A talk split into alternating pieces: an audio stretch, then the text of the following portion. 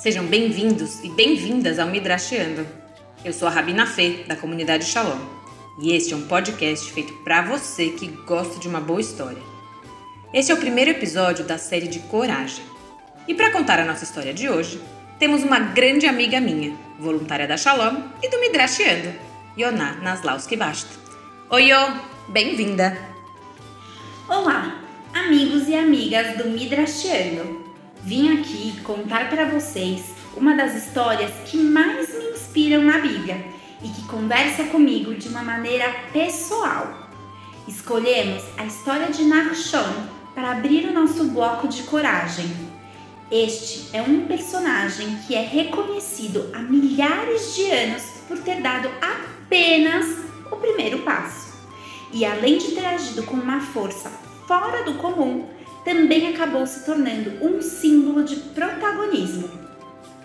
Na nossa sociedade, hoje em dia, muito se fala sobre coragem, sobre como precisamos deste atributo em diversas situações, para enfrentar as adversidades mais diversas e perigosas, mas também no cotidiano, que nos desafia profundamente.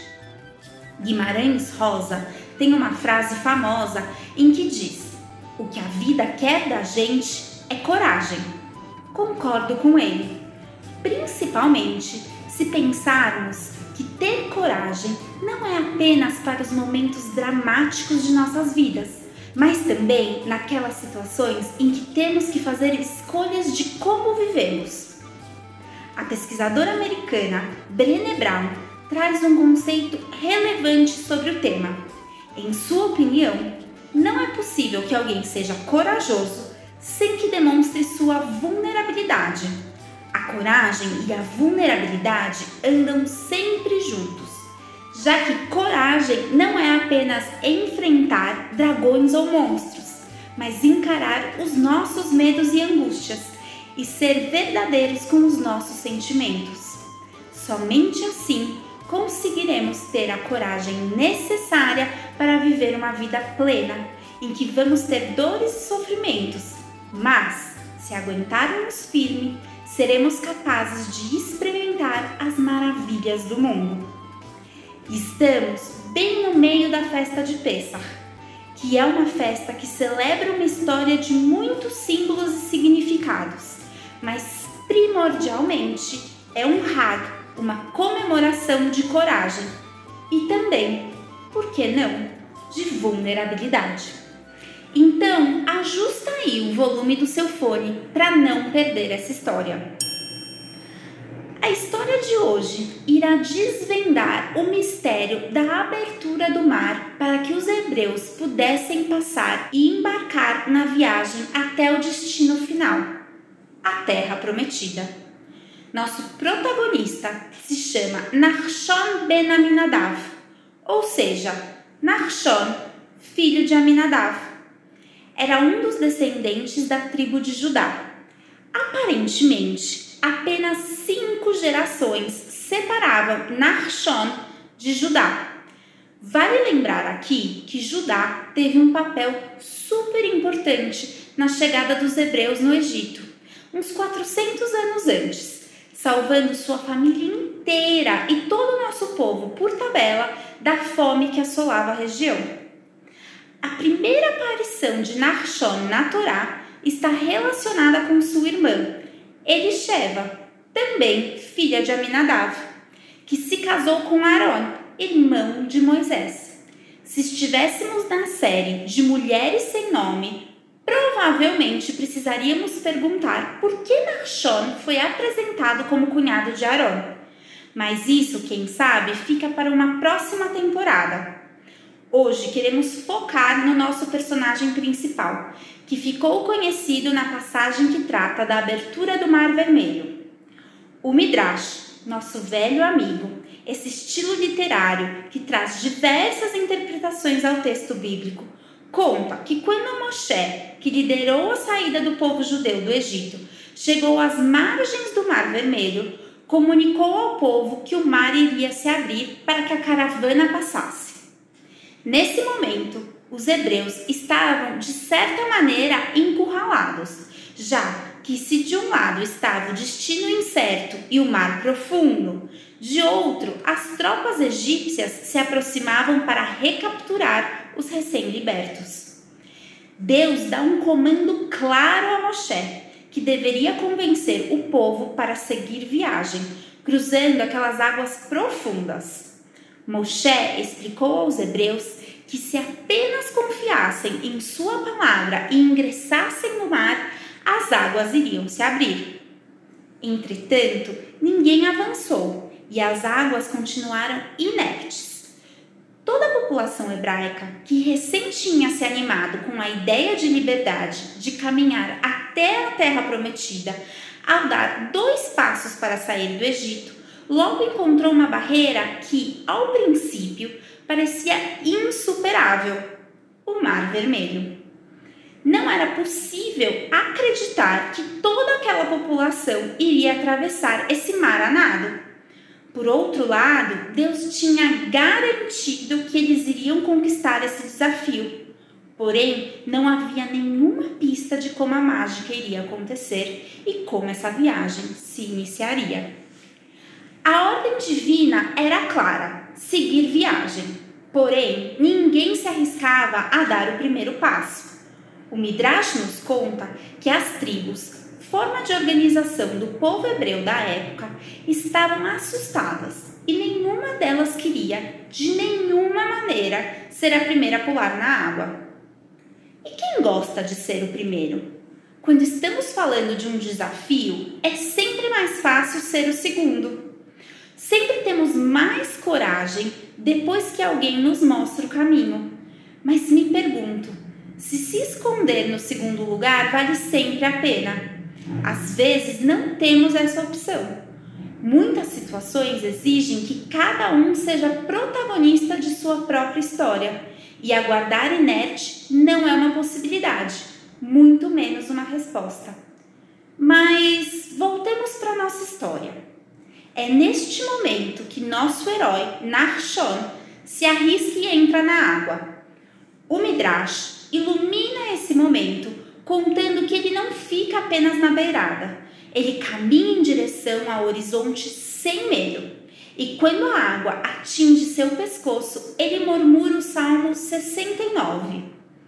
Salva-me, Deus, porque as águas chegaram até a alma.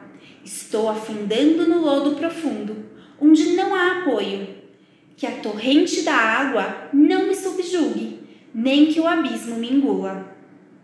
Eu não consigo imaginar um momento em que esse personagem foi mais corajoso, pois estava vivendo o ápice da incerteza. Não sabia se sairia vivo dessa aventura e, ao mesmo tempo, estava completamente vulnerável. Um momento dramático para todos, pois seu desespero não encoraja que o resto do povo se arrisque a cruzar esse mar tenebroso. Moshe, que até observando, reza a Deus, que imediatamente lhe repreende da seguinte maneira: Meus amados estão se afogando no mar tempestuoso e você está de pé e orando? Então, como resposta, o líder do povo hebreu questiona Mestre do mundo, o que devo fazer? E obtém como resposta algo simples. Você levanta seu cajado e estende sua mão sobre os mares que se dividirão, e Israel entrará no mar em terra seca. Assim é feito, e como muitos de vocês sabem, o povo consegue atravessar o Mar Vermelho e a jornada até Eretz Israel, a terra prometida, tem início. A verdade é que se Deus tivesse dado a instrução exata a Moshe sobre levantar o cajado e abrir os braços sobre os mares logo no início, não estaríamos contando essa história. Deus e seus mistérios. O mestre do mundo, Deus, já conhecia o desfecho dessa história e queria presentear nossa tradição com essa passagem que durante todos os tempos se tornou um símbolo de coragem Talvez seja por isso que não passou as instruções de maneira clara a Moshe. Interessante quando a gente às vezes conhece mais o Midrash do que a história bíblica em si. Eu acho que muita gente já ouviu falar em Narshon e imediatamente se lembra dessa história. E isso muitas vezes faz com que a gente olhe para o texto da Torá como se o objetivo fosse a história do Midrash. Mas se a gente voltar ao texto de onde esse Midrash tem origem, não temos nada dessa cena. A Torá traz o povo assustado, achando que obviamente vai morrer ali entre o mar e o exército egípcio, e Deus instruindo Moshe a levantar seu cajado. A cena seguinte já é o cajado erguido e o mar dividido, e o povo passando. Mas já que eu me meti na sua história, vou aqui dar o meu palpite de por que o Midrash surge. Acho que os sábios entendiam a citação dos israelitas. Apesar de já terem visto bastante milagre divino com as dez pragas do Egito, na hora em que eles tinham que arriscar a própria vida para confiar nesse Deus, a coisa era diferente.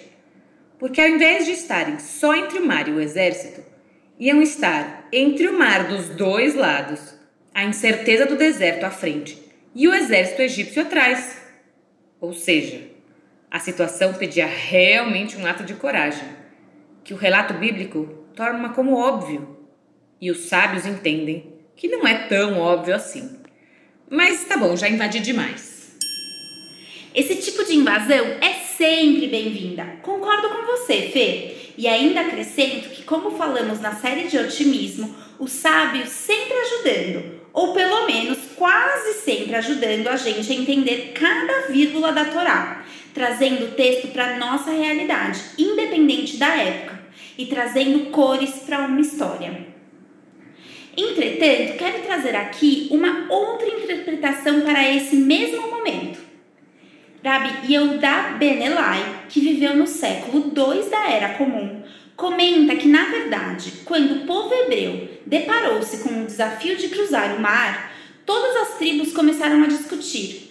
Todas elas, na verdade, gostariam de ser as primeiras a pularem na água e demonstrar sua coragem e devoção a Deus.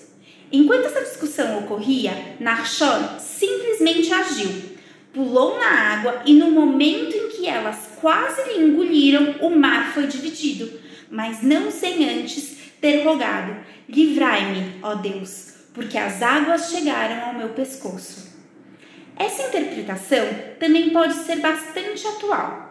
Quantas vezes não estamos envolvidos em discussões sem sentido, gastando tantas horas no planejamento estratégico que muitas vezes sentimos que o que estamos falando vai perdendo seu foco e já não acreditamos nas palavras que estão sendo ditas? Muitas vezes nos perdemos e ficamos em choque quando alguém desiste da conversa e simplesmente age. Fico imaginando nosso herói gritando ao se dirigir ao mar. Chega dessa discussão absurda de quem deve ser o primeiro. Apenas vamos. Em breve os egípcios estarão aqui e vamos correr o risco de perder nossa liberdade apenas por uma questão de ego para decidir que tribo é a mais merecedora de ser lembrada como a que tomou a iniciativa? É verdade que quando alguém faz isso isoladamente, pode ameaçar todo o projeto. Mas quando estamos numa situação de ou vai ou vai, pode fazer toda a diferença. Essa passagem nos faz refletir que nos mais variados momentos de nossas vidas, muitas vezes pensamos demais e esquecemos que precisamos simplesmente enfrentar os desafios, um passo depois do outro. Vale ressaltar que muitos dos sábios estabelecem que, em razão de sua coragem e seu protagonismo, Nachshon ben Aminadav ganhou algumas recompensas. Entre elas, podemos citar que sua tribo, Judá, foi designada para governar o povo hebreu. Por esta razão, Hoje somos conhecidos como o povo judeu, descendentes de Judá. Outra honra que Nachshon teria ganho por suas ações seria ter tido diversos descendentes que foram grandes heróis de nosso povo, como o rei Davi. Tendo a acreditar que Nachshon não pulou ao mar e quase morreu afogado para ganhar qualquer tipo de recompensa, mas acredito que elas foram dadas para que até os dias de hoje possamos compreender que se arriscar, tomar uma chance, ir em direção ao desconhecido e fazer algo novo pode ser difícil, Muitas vezes vamos acabar quase nos afogando, com um coração partido ou um machucado profundo. Entretanto, ao tomar perspectiva do ocorrido, vemos que, na maior parte das vezes, essas situações nos deixam mais fortes. E é essa uma das recompensas que não tem preço. Essas histórias nos relembram que atravessar os caminhos difíceis nos tornam mais fortes. Vamos enfrentando nossos medos e este processo vai nos levar a um lugar mais resiliente, independente do resultado. Existe ainda uma última possibilidade que gostaria de abordar sobre a história de heroísmo de Narshon. E se ele foi empurrado? E se ele simplesmente tropeçou e acabou entrando no mar? Aquela gente desesperada, aquele pânico. Será que é tão absurdo pensar que, se vendo nessa situação, entendeu que não poderia voltar para a areia junto ao seu povo? Então seria sua glória menos relevante? Ou será que isso enriquece mais a história? Pensar que Narshona estava apenas no lugar certo na hora certa. Se foi só isso mesmo, ter agido até o final também é heróico. Nem sempre somos nós que começamos o movimento, mas alguém precisa ir até o fim. Ademais, tantas coisas na vida requerem uma coragem que a gente não consegue antecipar. Quantas vezes olhamos para trás e pensamos: ah, se eu soubesse o que teria acontecido em seguida, não teria começado, mas ainda bem que fiz e me orgulho do resultado. Na verdade, pessoalmente, não me importa se Narshon conscientemente deu o primeiro passo em direção ao desconhecido ou simplesmente tropeçou e ficou sem jeito de voltar atrás. Para mim, a lição que essa passagem apresenta é mais forte do que a motivação de nosso protagonista. Ser honesta com vocês, essa é uma das histórias do Tanar que mais falam comigo de uma maneira pessoal. Na vida, muitas vezes dei o primeiro passo sem saber o que isso significava, independente de ter sido empurrada ou de ter feito o movimento de maneira consciente. Acredito que Narshon tem esse lugar de destaque, pois nos lembra como as ações são importantes, como precisamos reunir nossas forças e nos arriscar. Me encanta que o mar não se abriu quando Narshon colocou o primeiro pé na água não era só reunir toda a sua coragem para dar o primeiro passo, mas o fato que a água precisou chegar ao seu pescoço para que o mar se abrisse me faz acreditar que, mesmo com sofrimento, mesmo com dores e angústias, ao tomar um risco, podemos colher resultados excepcionais. Que se desistíssemos no primeiro obstáculo ou dificuldade, não chegaríamos ao final. Somente se permitirmos que as dificuldades aconteçam, podemos ganhar as recompensas, que não necessariamente vão ser a honra ou a descendência, mas a nossa própria história de ter vivido uma vida cheia de coragem e vulnerabilidade também, mas principalmente uma vida plena. Eu acho incrível essa história. E realmente, coragem é algo inerente ao mundo animal mas tomar consciência desses momentos para realmente aprender com eles e passar às gerações futuras é o que nos fazem humanos. Se você gostou dessa nossa história, não esqueça de compartilhar com quem você gosta, para que elas também possam viajar e trazer um pouco mais de coragem, vulnerabilidade e plenitude para a vida delas.